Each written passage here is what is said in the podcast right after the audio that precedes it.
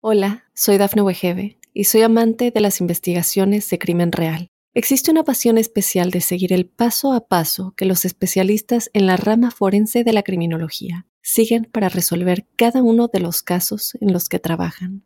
Si tú, como yo, eres una de las personas que encuentran fascinante escuchar este tipo de investigaciones, te invito a escuchar el podcast Trazos Criminales con la experta en perfilación criminal, Laura Quiñones Orquiza en tu plataforma de audio favorita.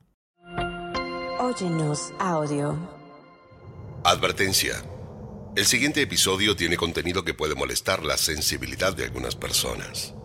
Bienvenidos a Pasión que Mata. Un sótano, una mujer hispano-mexicana y una heladería de Viena la española mexicana Estivaliz Carranza fue arrestada. She killed both men, cut them up with a chainsaw and hid them in an ice cream freezer.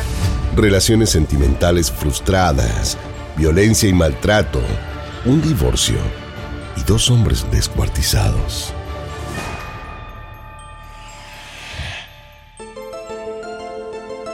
Esto es Pasión que Mata, una producción original de Oyenos Audio, en donde analizamos los asesinatos más terribles las historias de celos, engaño, abandono y ambición que llevaron hasta la locura a sus protagonistas.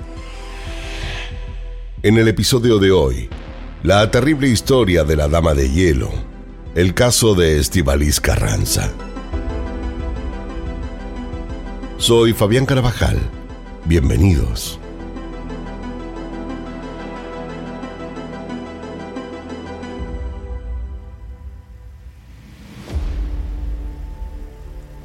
Era el año 2011. El día parecía ser normal a simple vista, pero algo ocurriría en la vida de Goizargi Estivalis Carranza que lo cambiaría todo para siempre. En poco tiempo, toda Austria se enteraría de un crimen atroz. El país de la música y uno de los más verdes de toda Europa vería las portadas de sus diarios con los titulares de un asesinato y así la capital del mundo de la arquitectura renacentista y la música, amanecería cubierta de sangre.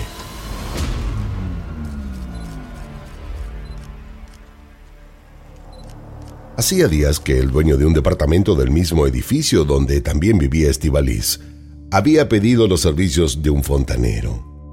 Necesitaba que vaya urgente a repararle una cañería rota, pero el hombre se demoró unos días en poder llegar. La instalación de unas tuberías en una casa de las afueras le había llevado más tiempo de lo planeado. Además, el sistema de calefacción de una residencia se rompió por completo y debió ir con urgencia a arreglarlo. Cuando por fin llegó al departamento, eh, lo hizo casi como pidiendo disculpas. Pero era sumamente entendible su demora. Los fontaneros matriculados suelen ser pocos y los que trabajan bien aún menos y para esa época del año toda Austria parecía estar llamándolos. Luego de dadas sus disculpas, le pidió poder ir hasta el sótano a revisar el desperfecto. Tomó su caja de herramientas, la linterna y descendió. Pero cuando trató de ingresar al subsuelo, se chocó con una puerta que estaba cerrada con candado. ¿Para qué le habrían puesto un candado? ¿Qué cosas de valor habrían guardado en un lugar así? Debió consultarle al dueño sobre cómo seguir.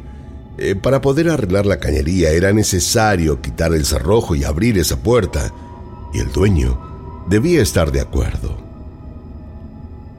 Con la autorización para poder romperlo, volvió a tomar sus cosas y bajó. No debía demorarse tenía muchos trabajos agendados para ese día. Eh, una fuga de gas en un hotel del centro, la colocación de caños en unos baños de un edificio en construcción y la filtración de agua de unas tuberías de un vecino. Una vez que rompió el candado, fue poco lo que pudo ver. Su linterna no alumbraba del todo bien. El lugar era muy oscuro. Sin embargo, algo le llamó poderosamente su atención. De repente lo atravesó un olor desagradable, nauseabundo. como si hubiese algún animal muerto. Abrió la puerta y el hedor era más y más insoportable. Se cubrió la cara con una mano y miró para todos lados, ah, y así fue como encontró dos baúles frigoríficos, uno al lado del otro, y el olor que sintió provenía de allí. Decidido quiso abrir uno, levantó la tapa despacio, eh, pesaba mucho, además parecía estar trabada con algo.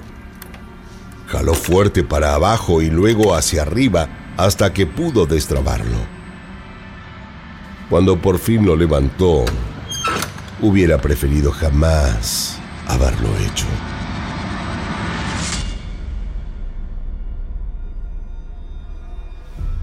Dentro del baúl, apilados unos sobre otros, había partes humanas en descomposición mezcladas con cemento, brazos, piernas y hasta una cabeza. Sintió que le faltaba el aire. Comenzó a transpirar aunque su frente estaba helada. Tomó su caja de herramientas, su mochila, y cuando quiso tomar la linterna, esta se le cayó. Ni siquiera atinó a buscarla y subió corriendo lo más rápido que pudo. Se resbaló al llegar arriba y casi terminó desplomado en el piso.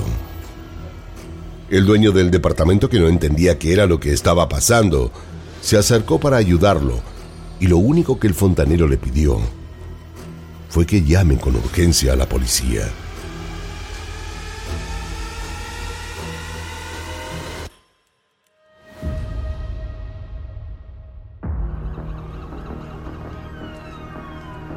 En minutos, eh, la zona estaba toda vallada mientras el personal policial trabajaba en el lugar. Carteles de peligro, no pasar o cuidado presentaban casi las dos manzanas aledañas al departamento. Y prontamente, como era de esperarse, todos los vecinos fueron llamados a declarar. La única que no fue citada fue Estebanís Carranza, la dueña de la heladería de la planta baja. Ella parecía haber desaparecido sin dejar rastro alguno, como si se la hubiese tragado la tierra. Nadie sabía dónde estaba Estivalis. Pero, ¿quién era esta mujer? ¿Y qué podía tener que ver ella con esos cuerpos?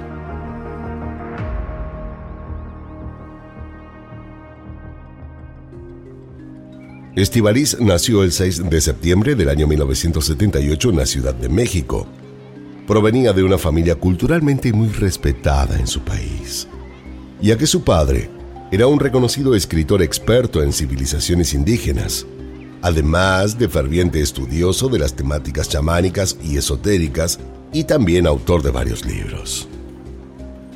Su madre, Ángela Zavala, era oriunda de España, y cuando Estivalis tenía tan solo cinco años, sus padres decidieron que sería bueno mudarse a Barcelona para vivir un tiempo allí. Llegar les resultó fácil y de inmediato se acomodaron a los hábitos de la ciudad catalana. Tanto ella como su hermano mantuvieron una vida normal a excepción de los comportamientos fuera de lugar o más bien tiránicos de su padre. Y aunque quisieron no prestarle demasiada atención, el daño que él les provocó pareció haber hecho mella en ellos. Si bien Estivalis siempre tuvo éxito con los chicos, cuando era joven poco parecían importarle. No tenía ganas de perder el tiempo en ninguna relación sentimental. Pero cuando ingresó en la universidad para estudiar economía, comenzó a salir más con su grupo de amigos y fue allí que conoció a un joven. Este chico le llamó poderosamente la atención y al poco tiempo de haberlo conocido, entabló una relación sentimental que duró por más de cinco años, pero ni bien se graduaron, él desapareció de su vida. Estivalis entró en una profunda tristeza. No lograba comprender qué era lo que había sucedido, por qué él había decidido abandonarla así. Dispuesta a dar un giro rotundo a su vida y en pos de superar su desilusión, sintió que era el momento de dejar Barcelona y partir. Su destino elegido fue Alemania, más precisamente la ciudad fantástica de Múnich, que pareció recibirla con los brazos abiertos. Múnich, la tercera ciudad más grande del país, se convirtió en su nueva familia, un lugar pujante, el centro de empresas de alta tecnología, investigación y servicios que le permitieron volver a nacer, dejar atrás sus dolores y reinventarse. Su espíritu aventurero y emprendedor se sintió extremadamente cómodo allí. Y ni bien llegó, se puso a trabajar para un amigo de su familia mientras aprendía el idioma. Al tiempo sintió que era el momento de seguir su recorrido y se marchó a Baviera, y de allí a Nuremberg para trabajar en una heladería. En este último destino fue que conoció a quien pronto se convertiría en su marido, Olger Ols, un hombre 14 años mayor que ella, que se había dedicado toda su vida al rubro de frigoríficos y era miembro activo de una comunidad Hare Krishna. Olger, desde el primer momento, se mostró sumamente enamorado de ella y casi sin conocerla en profundidad, le propuso matrimonio. Estivalis no podía estar más feliz y en el año 2002 celebraron su boda. La pareja, una vez casada, se mudó a vivir a Berlín, de donde él era oriundo. A ella le costó mucho conseguir trabajo, por lo que decidió entrar como camarera en un restaurante hasta lograr conseguir algo mejor. Para ese entonces, eh, la relación entre ellos había cambiado, sin que este Valís entendiera bien por qué Olger había empezado a maltratarla. Dejó de ser ese hombre dulce y complaciente para convertirse en alguien enojado con todo y con todos. Le gritaba, la insultaba y hasta llegó a pegarle en más de una oportunidad. De comenzar siendo solo maltrato psicológico, pasó a ser físico. La obligaba a tener sexo con él, a que lo atienda y hasta usaba el dinero que ella ganaba para gastarlo en lo que él quisiera. Ella pasó de ser una mujer enamorada a una mujer sumisa. No se animaba a discutirle nada. Tenía pánico a sus represalias. Ya no sabía cómo podía llegar a reaccionar. Pero tampoco pensaba en dejarlo. Intentó ser agradable, entenderlo, hasta que con el tiempo se cansó. Comenzó a sentir odio hacia él y para ese entonces solo pensaba en cómo asesinarlo. Mientras él, lejos de conocer cuáles eran sus intenciones, decidió que se fueran juntos a vivir a Viena y ella simplemente lo acompañó. Allí ambos decidieron abrir una nueva heladería en el distrito de Medellín. A la heladería le comenzó a ir muy bien, pero a ellos como pareja les iba cada día peor. Luego de muchas peleas, en el año 2007, decidieron poner fin a su matrimonio. Como ella se había quedado con el negocio y parte del dinero con el que la abrieron la había puesto él, Olga le exigía que se lo devuelva. Pero para Estivalis, esto no era justo. Mientras tanto, él se creía con el derecho de continuar maltratándola y aparecer en su vida cuantas veces quisiese, hasta tanto ella no le pagara lo adeudado. Usaba la deuda para chantajearla y seguir haciéndola sentir mal. Además de eso, Olger aún no se había ido de la casa y seguía viviendo allí con ella, haciendo su vida cotidiana un verdadero infierno. Estivalis estaba desesperada. Eh, se sentía atada de pies y manos y sabía que algo tenía que hacer. Así, era imposible seguir.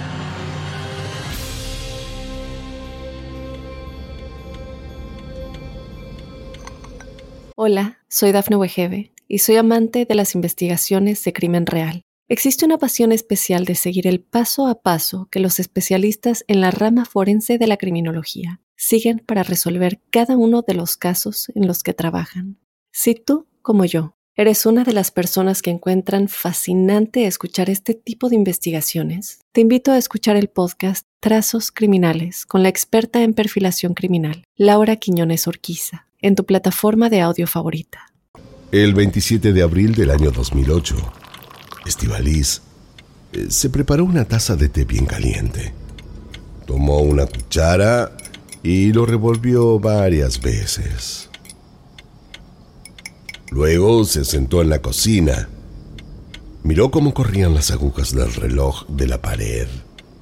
Eh, parecía como si estuviera contando los minutos.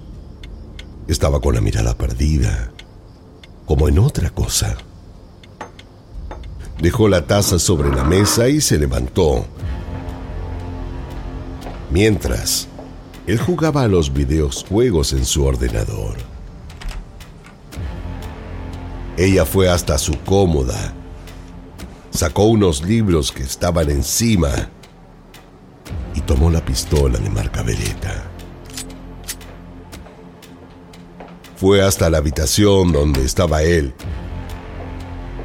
y sin mediar palabra alguna, desde la puerta,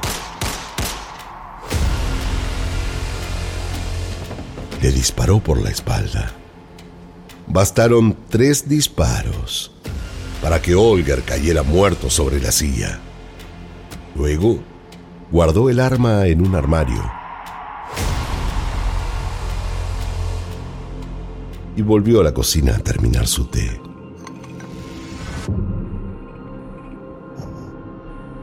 Debía sacarlo de la casa, llevarlo a otro lugar, pero... ¿Pero dónde? Durante varios días, Olger siguió sentado allí mientras Estivalis continuó con su vida normal para no generar sospechas. Pero el cuerpo de Olger comenzó a pudrirse. El olor era nauseabundo y ella pensó en quemarlo. Pero eso podría llamar más aún la atención. Eh, no era una buena idea. Lo mejor entonces sería descuartizarlo. Para eso fue que tuvo que ir hasta una ferretería y hacerse de una motosierra. Pero jamás había manejado una. ¿Cómo haría? Le pidió al vendedor que le explique cómo usarla. Y este le enseñó. No había tiempo que perder. Llegó a su casa y se puso a trabajar. Cortarlo en pedazos, eh, le resultó más fácil de lo que había creído. Las partes del cuerpo de Olger las colocó en bolsas negras de residuos y las apiló una al lado de la otra. Una vez que terminó, llevó a una de las bolsas hasta el congelador y las dejó allí, sabiendo que con el tiempo debería buscar un lugar mejor. Pasados unos pocos días, los vecinos le comenzaron a preguntar por su ex marido y para todos tuvo la misma respuesta. Olger me abandonó. Eh, decidió irse a buscar una nueva vida a otro lado. Me dijo que iría a India. Bueno, tal vez ahora sea parte de una nueva secta, no lo sé. Y todos le creyeron, eh, porque mentiría. Todo parecía estar saliéndole bien. Cuando fuera de todo pronóstico, Estivaliz tuvo que mudarse. Debía dejar el departamento y eso era algo que no había estado en sus cálculos. ¿Cómo trasladaría las partes congeladas de Olger dentro del congelador? No podía arriesgarse a ser descubierta. Así fue como se vio obligada a improvisar un plan. Metió todas las partes del cuerpo de Olger en cubos y los cubrió con cemento. A la cabeza, como ya estaba congelada, también le echó hormigón. Eh, nadie podía sospechar que debajo de esos cubos de cemento estaba el cuerpo muerto de Olger. Y así fue que con ayuda de amigos y vecinos logró hacer finalmente su mudanza. Trasladó las cubetas y el congelador al sótano de la heladería y nadie sospechó siquiera qué contenido estaban mudando. Su plan había sido perfecto y la suerte, bueno, parecía estar de su lado. Dejó todo en el sótano, cerró la puerta con un candado y se marchó. Pero lejos de continuar su vida sola, Estivalis estaba más que dispuesta a volver a apostar al amor. Él se sentía joven y con una vida entera por delante. Como si el pasado no hubiera existido, decidió salir con amigos a cuanto lugar la invitaran. Y fue una noche, en uno de esos encuentros, que Estivalis conoció a Manfred Interberger, un hombre rudo de no muy buena fama de origen austríaco y conocido por todos por ser un don Juan. Pero a Estivalis en ese momento no pareció importarle. Además, Manfred no dejó de coquetearla y sin quererlo o queriéndolo, al tiempo ya había caído a sus pies. Y a los meses, bueno, ya estaba metida en una nueva relación. Él al comienzo se mostró dispuesto a ayudarla en todo, y hasta le hizo un préstamo de una suma importante de dinero para que ella pudiera invertir en su heladería y así seguir creciendo. Pero Manfred no era hombre de una sola mujer, y aunque ella ya lo sabía, con el tiempo eso comenzó a molestarle. Más celosa se ponía ella, más él la maltrataba. De un día para el otro, él harto de sus escenas y berrinches, comenzó a criticar su aspecto físico y a ser sumamente grosero con el fin de alejarla. Pero Estivalís, por miedo a que la abandone, lejos de dejarlo tranquilo, se puso más y más insistente. Se sometió a varias cirugías estéticas, además de intervenciones menos ofensivas como la aplicación de Botox, dietas y los tratamientos de belleza de moda. Empezó a ir al gimnasio para ponerse en forma y se vistió más sexy. Pero nada de esto parecía conformar a Manfred. Por el contrario, todo le molestaba más y más. Hiciera lo que hiciera, ella no lograba su aprobación y cuanto más lo buscaba, menos obtenía algo a cambio. Además, en el medio de toda esta situación, se le había puesto algo en la cabeza. Estivalis quería ser madre. Y Manfred no estaba para nada dispuesto a acompañarla en esta aventura. Otra vez, eh, se sintió presa de una relación que no la satisfacía nada, atrapada, insegura y muy poco querida por él. Nuevamente, a su tristeza, la convirtió en odio y con esto le surgió la idea de asesinarlo. ¿Por qué no? En todo caso, era algo que ya había hecho.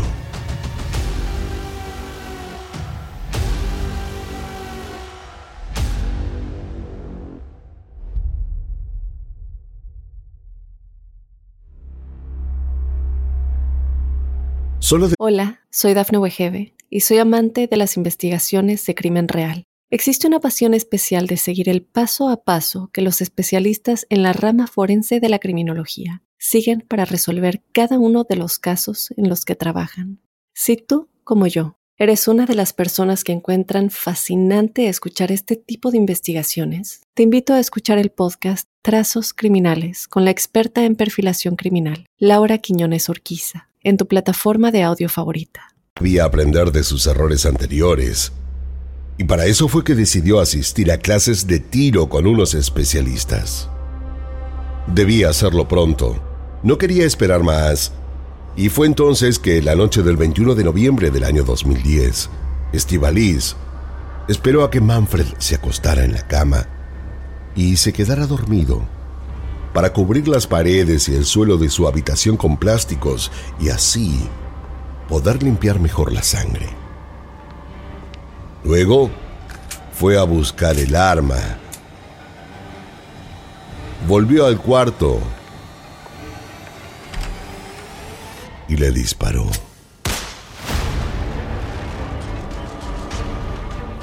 Lo descuartizó de la misma manera que lo había hecho la vez anterior, utilizando la misma motosierra.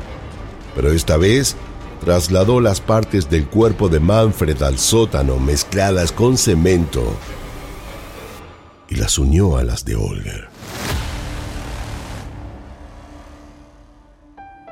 Cuando todos le preguntaron por él, ella les dijo que él se había marchado a Tailandia y otra vez todos le creyeron. Estivalis continuó con su vida. Una vez más había logrado no ser descubierta. Continuó trabajando con ahínco en la heladería de su propiedad y haciendo el personaje de la pobre mujer que nuevamente había sido abandonada. Pero al poco tiempo, ya se sintió lista para una nueva relación y esta vez su víctima fue Roland. El vínculo entre ellos fue vertiginoso y todo ocurrió tan pero tan rápido y de manera tan natural que a los pocos meses de haberse conocido Estivalis había quedado embarazada. no podía sentirse más feliz. Por fin había encontrado al hombre de sus sueños. Pero su felicidad pareció tener fecha de caducidad. Fuera de todo cálculo, los congeladores fueron descubiertos. y ella no tuvo más remedio que vaciar su cuenta bancaria, tomar algunas de sus pertenencias y con su pasaporte en la mano, huir de Viena. Escapó en un taxi por tierra a Italia para evitar así los aeropuertos. Atravesó las fronteras con miedo, estaba por cumplir el sueño de su vida de ser madre y no quería bajo ningún punto de vista terminar siendo arrestada el 6 de junio del año 2011, estando ya en Italia a los pocos días de haber llegado, fue detenida. Estíbaliz Carranza fue arrestada en el norte de Italia después de una petición de Austria por considerarla sospechosa del asesinato de dos exparejas en Viena.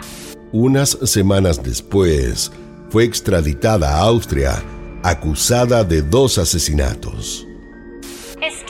Carranza is accused of shooting her former husband in the head in 2008 and killing her lover as he slept two years later.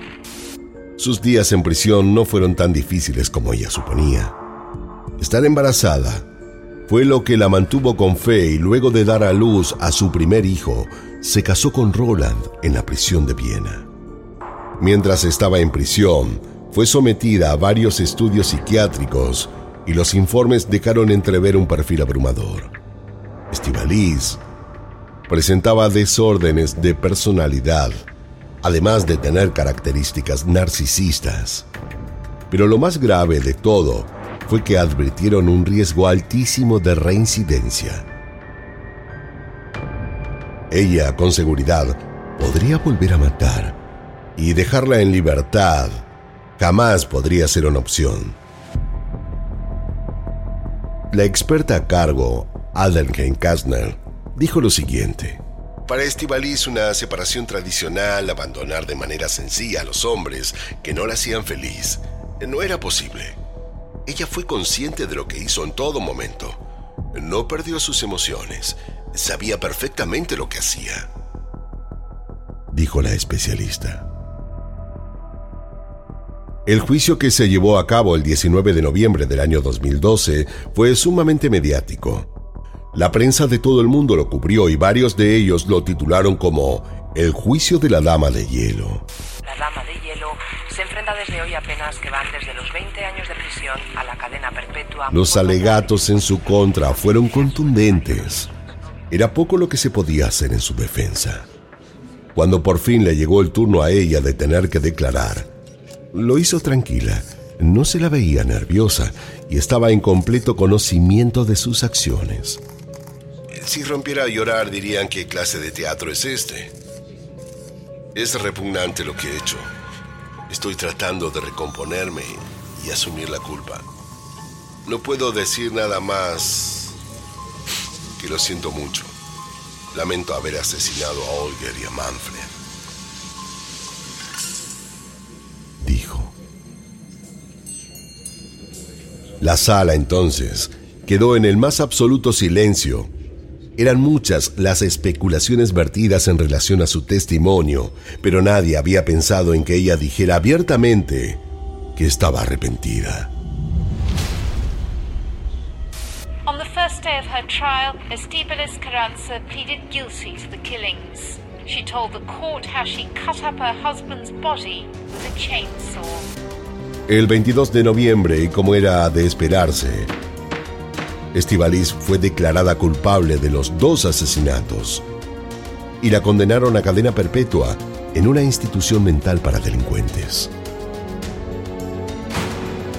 Estando recluida, Estibalis continuó dando que hablar.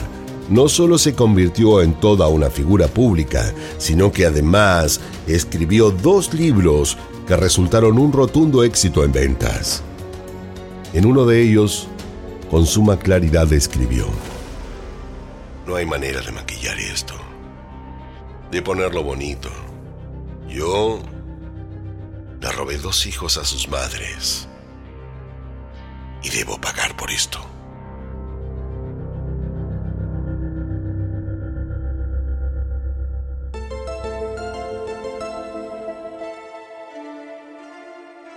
Esto fue Pasión que Mata una producción original de Óyenos Audio. No olviden suscribirse y calificarnos en todas las aplicaciones de podcast.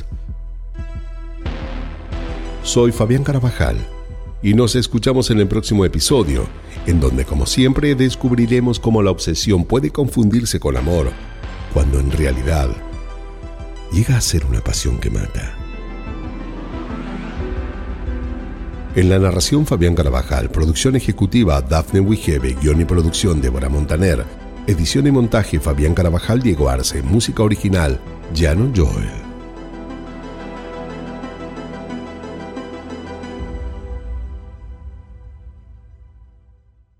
Hola, soy Dafne Wegebe y soy amante de las investigaciones de crimen real. Existe una pasión especial de seguir el paso a paso que los especialistas en la rama forense de la criminología siguen para resolver cada uno de los casos en los que trabajan. Si tú, como yo, eres una de las personas que encuentran fascinante escuchar este tipo de investigaciones, te invito a escuchar el podcast Trazos Criminales con la experta en perfilación criminal, Laura Quiñones Orquiza, en tu plataforma de audio favorita.